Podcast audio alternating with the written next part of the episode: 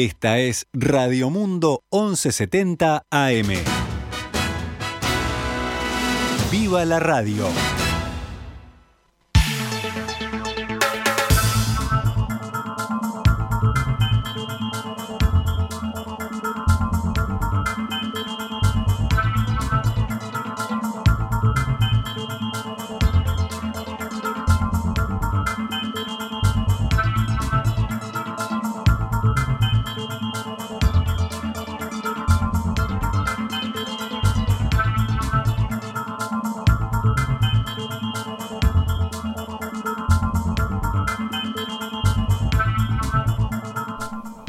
12 horas 13 minutos. Comenzamos una nueva edición de Noticias al Mediodía. Comenzamos una nueva semana en este lunes 14 de marzo del año 2022. Eh, vamos a actualizar la información como todos los días, pero primero vamos a presentar a mi compañero Fabián Cambiaso. ¿Cómo estás? ¿Cómo estás? Eh, muy sonriente la, la sí, sí, sí. ¿no? ¿Pasó algo, no? No, no, no, estaba mirando la fecha, estamos adelantados, ah. un poquito adelantados, como siempre. Bueno, pero uno siempre, uno siempre se quiere adelantar al tiempo, ¿no? Vive adelante, ¿no? Vivimos adelante, exactamente.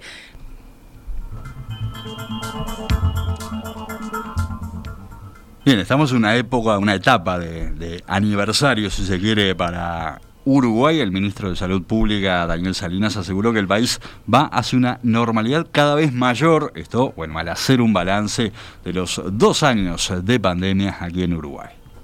En rueda de prensa, el ministro valoró el resultado extraordinario, dijo, del manejo de la emergencia. Merced de una conducción política del presidente de la República y una buena respuesta de la población, de tal manera que hemos logrado sortear e ir sobrellevando una crisis sin precedentes desde, el punto de vista sanitario, con muchísimas menos restricciones que las que otros países sufrieron, de grandes encierros, donde grandes agoreros pedían a gritos el encierro obligatorio, acá se hizo la libertad responsable, eh, donde muchos vaticinaban que no iban a haber vacunas, donde muchos decían que los CTI no iban a dar abasto y que iban a colapsar, eso no pasó, que los test de antígenos o los test de PCR no iban a alcanzar, otra cosa más que se vaticinó que se derrumbó. En el Frente Amplio, en cambio, el senador Daniel Olesker sostuvo que luego de dos años de pandemia no puede hablarse de una estrategia exitosa. Olesker dijo a subrayado que en 2020 el gobierno socializó las pérdidas por la emergencia y que en 2021 se privatizaron las ganancias. En términos económicos, muy negativo, digamos, ¿no? Este, nosotros la pandemia, del punto de vista económico, la podemos dividir en dos años. Un año en que la economía cayó y cayeron todos los ingresos con algunas excepciones. Es lo que nosotros denominamos se socializaron las pérdidas, todos perdimos, entre comillas, porque repito, hubo algunos que aún en el 20 ganaron, pero dejemos eso de lado. En el 21 la economía creció, las exportaciones se dispararon, eh, algunos sectores como la construcción se reactivaron, el agro se reactivó, y sin embargo, en ese segundo año volvieron a caer los salarios, volvieron a caer las jubilaciones, eh, hubo una, rebaja de la pobreza y del desempleo, pero marginal en relación al crecimiento económico que hubo. Y entonces nosotros decimos que en el 21 se privatizaron las ganancias. Olesker también cuestionó la estrategia sanitaria que aplicó el gobierno.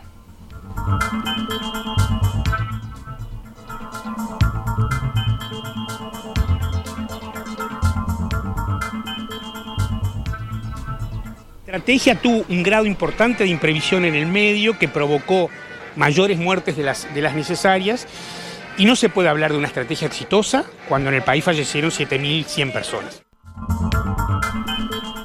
Bien, varios eh, dirigentes de la coalición de gobierno cuestionaron a la intendenta de Montevideo, Carolina Cose, por pedir que los que se muestren indecisos ante el referéndum del 27 de marzo voten anulado. La jefa comunal hizo ayer domingo una recorrida por el Prado con motivo de la campaña por la consulta popular del 27 de marzo sobre 135 artículos de la ley de urgente consideración. Recordemos, Cose hablando con Telemundo dijo, nosotros juntamos una enorme cantidad de firmas para que la gente tuviera la oportunidad de estar indecisa. Si las personas no llegan a una definición, que es absolutamente respetable, no se dejen engañar con el voto en blanco. Votar en blanco, dijo Cose, es votar no. Si no te definiste, si todavía no sabes muy bien si votar el sí o el no, votá una papeleta del sí y una del no y anulás el voto. Las reacciones no se hicieron esperar. Jamás le pediría a un uruguayo que anule su voto. Cuando me detengo a conversar con un indeciso, le informo, le contesto preguntas y me intereso por sus dudas. Cada uno elige cómo informarse. Una elección es algo serio. Esto escribió la presidenta de la departamental de Montevideo del Partido Nacional, Laura Raffo. Así es. Bueno, por su parte, el diputado colorado Felipe Schipani consideró que el llamado de COSE muestra que los argumentos del sí son débiles. Desde Cabildo Abierto, la crítica llegó por el diputado Álvaro Perrone. Nunca vi nada igual, pedir anular el voto, escribió. Y por último, el secretario general de la Junta Nacional de Drogas, el independiente Daniel Radillo, aseguró que cada voto vale y llamó a no anular. No permitas que te traten de idiota o de ignorante, no permitas que te manipulen para que te anules. Votemos lo mismo o diferente, pero a conciencia, escribió Radillo. A todo esto, el Frente Amplio realizó un acto denominado Ramblazo por el Sí en la Rambla Sur de Montevideo en apoyo a la campaña de la papeleta rosada. Su presidente, Fernando Pereira, indicó que la foto que tienen, la fotografía que tienen, es que el sí avanza y el no retrocede. Pereira habló de un cambio en las reglas de juego a raíz de la decisión del presidente de la calle Pou de encabezar una cadena o una conferencia de prensa para defender el voto por el no. Y si la hace, nosotros tenemos una alternativa a la cadena del presidente, que son varias miles de cadenas que cada uno de nosotros haga en su barrio, en su localidad, en donde vive. A una cadena del presidente, decenas de miles de cadenas de nuestros vecinos. ¿Tiene derecho a hacerla? No lo tengo claro. Si constitucionalmente podría, pues si fuera así, deberían poder los miembros de la Suprema de la Corte Electoral. Calle Pou eh, ha dado pistas de lo que piensa hacer en lugar de la cadena de radio que en principio iba a ser para la campaña del no a la derogación de estos 135 artículos de la ley de urgente consideración. Hablando en rueda de prensa el sábado en Tacuarembó, el mandatario dijo, lo que yo voy a hacer seguramente es como ustedes me han visto estos dos años, sentarme frente a una cámara y dar mi punto de vista de qué se trata esta ley que impulsamos. Bueno, cambiamos de tema. El Poder Ejecutivo espera un informe del Ministerio de Economía y Finanzas para definir si toma medidas para frenar la escalada inflacionaria motivada por el encarecimiento de alimentos de la canasta básica, tales como harina, carne y leche. El presidente Luis Lacalle Pou, hablando en rueda de prensa el sábado en la ciudad de Dolores, dijo al respecto, ¿qué es lo que estamos haciendo? Con el Ministerio de Economía, el de Industria y el de Ganadería, buscar alguna forma de que esos precios, que algunos van a beneficiar, los que producen materia prima y algunas industrias, no perjudique al consumidor final. Calculo que esta semana tendremos alguna definición al respecto, dijo Lacalle Pou. Sí, la calle tres días antes había atribuido esta suba de precios a un escenario de crisis internacional por el conflicto bélico a causa de la invasión de Rusia a Ucrania. La economista Ana Laura Fernández, asesora de la Cámara de Comercio y Servicios, citada por la diaria, señaló que están a la espera de una propuesta del gobierno, pero adelantó que un eventual acuerdo de precios puede servir para anclar un poco las expectativas. Es un remedio momentáneo, opinó.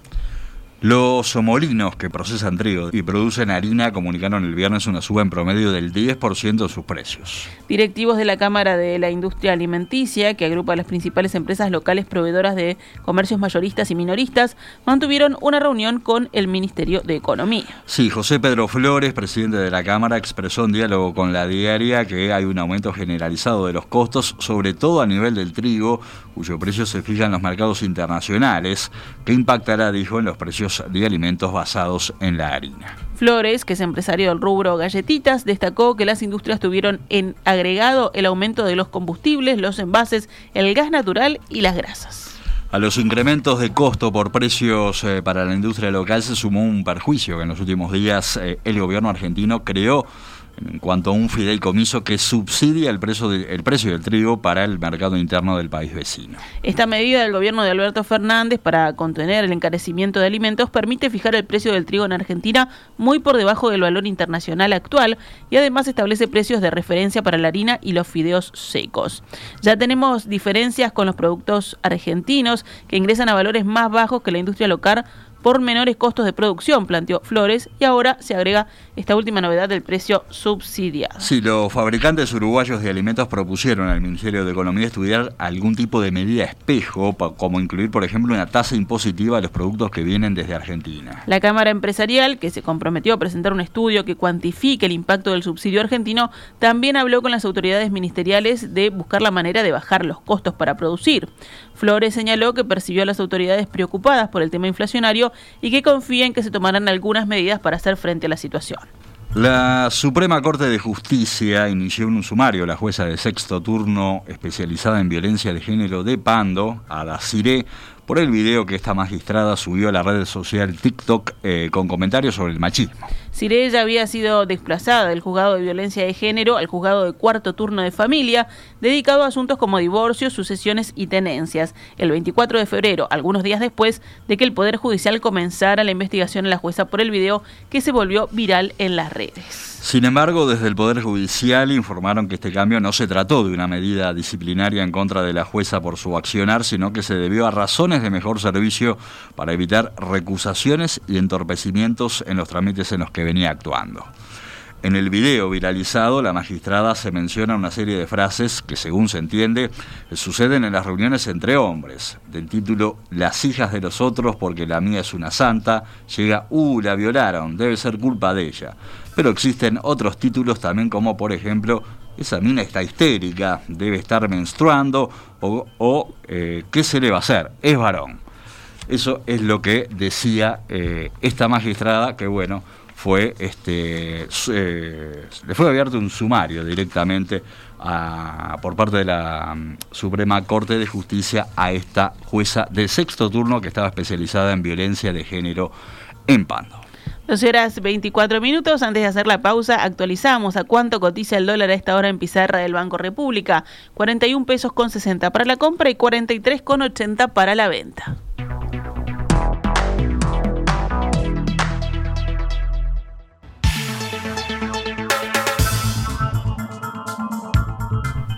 12 horas 27 minutos, nos vamos con el panorama internacional. Vamos hasta Ucrania, el asesor de la presidencia de ese país, Mikhailo Podolyak, informó hoy que la cuarta ronda de eh, conversaciones entre Rusia y Ucrania se tomó un receso técnico y se va a reanudar mañana. A través de su cuenta en la red social Twitter, Podoliak dijo que el receso tiene el objetivo de facilitar trabajo adicional de sus grupos de trabajo y la especificación de ciertas definiciones sin dar más detalles. Las negociaciones continúan, aseguró. Sí, eh, los negociadores se reunieron hoy a través de videoconferencia. Ayer había trascendido que los equipos negociadores comenzaron a percibir ciertos puntos de contacto en las conversaciones para un alto del fuego y la suspensión de la invasión rusa a Ucrania, aunque todavía dicen los negociadores, queda un largo camino para concretar posturas. El asesor de la presidencia ucraniana había dicho antes que durante la ronda de conversaciones se abordarían la retirada inmediata de tropas rusas del país y garantías de seguridad. Ninguno de los dos equipos negociadores ha querido concretar peticiones en público. Hasta ahora se sabía que Rusia exigía a Ucrania que reconociera las autoproclamadas repúblicas de Donetsk y Lugansk, que se olvidara de sus aspiraciones sobre Crimea y que prometiera que en ningún caso se incorporaría a la OTAN, demandas inaceptables en principio para Ucrania. Y en Argentina el gobierno suspendió por tiempo indefinido las exportaciones de harina y aceite de soja, de los cuales es el principal exportador del mundo, esto lo anunció en un comunicado la Subsecretaría de Mercados Agropecuarios.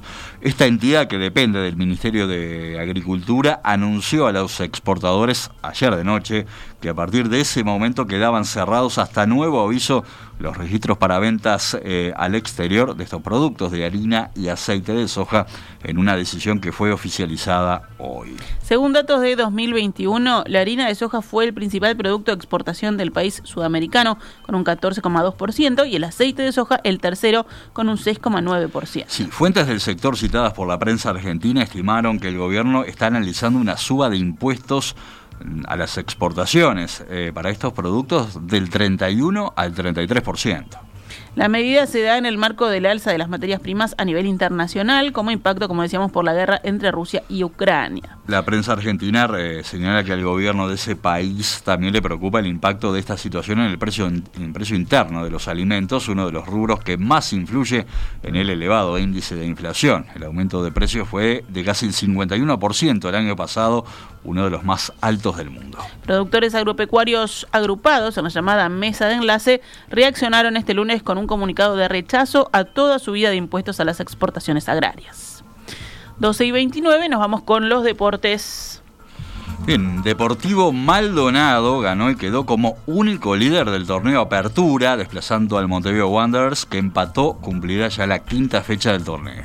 Nacional igualó con Montevideo City Torque anoche en el último de los cinco partidos que desde el viernes pasado completaron la fecha suspendida el fin de semana anterior a raíz de amenazas a árbitros. Así es, bueno, vos lo habías dicho, Nacional empató con Torque 1 a 1, Albion lo hizo con Wanderers 1 a 1, eh, Boston River le ganó de visitante a Fénix 2 a 0, Defensor y Plaza empataron 0 a 0 y Cerrito le ganó el clásico a Rentistas 2 a 1, luego de lo cual bueno, eh, fue destituido el técnico de Rentistas Diego Jaume. Y si cambiamos y hablamos de básquetbol. Dos partidos van a abrir hoy la décima fecha de las 13 de la fase regular de la Liga de Básquetbol que tiene a Goes y a en los puestos de vanguardia. Hoy a las 9.15 juegan Malvin Olivol Mundial en cancha del primero, Defensor Sporting Capitol en el gimnasio de Welcome. Y esos son los partidos que están eh, previstos para hoy en la décima de las 13 fechas que tiene la Liga de Básquetbol.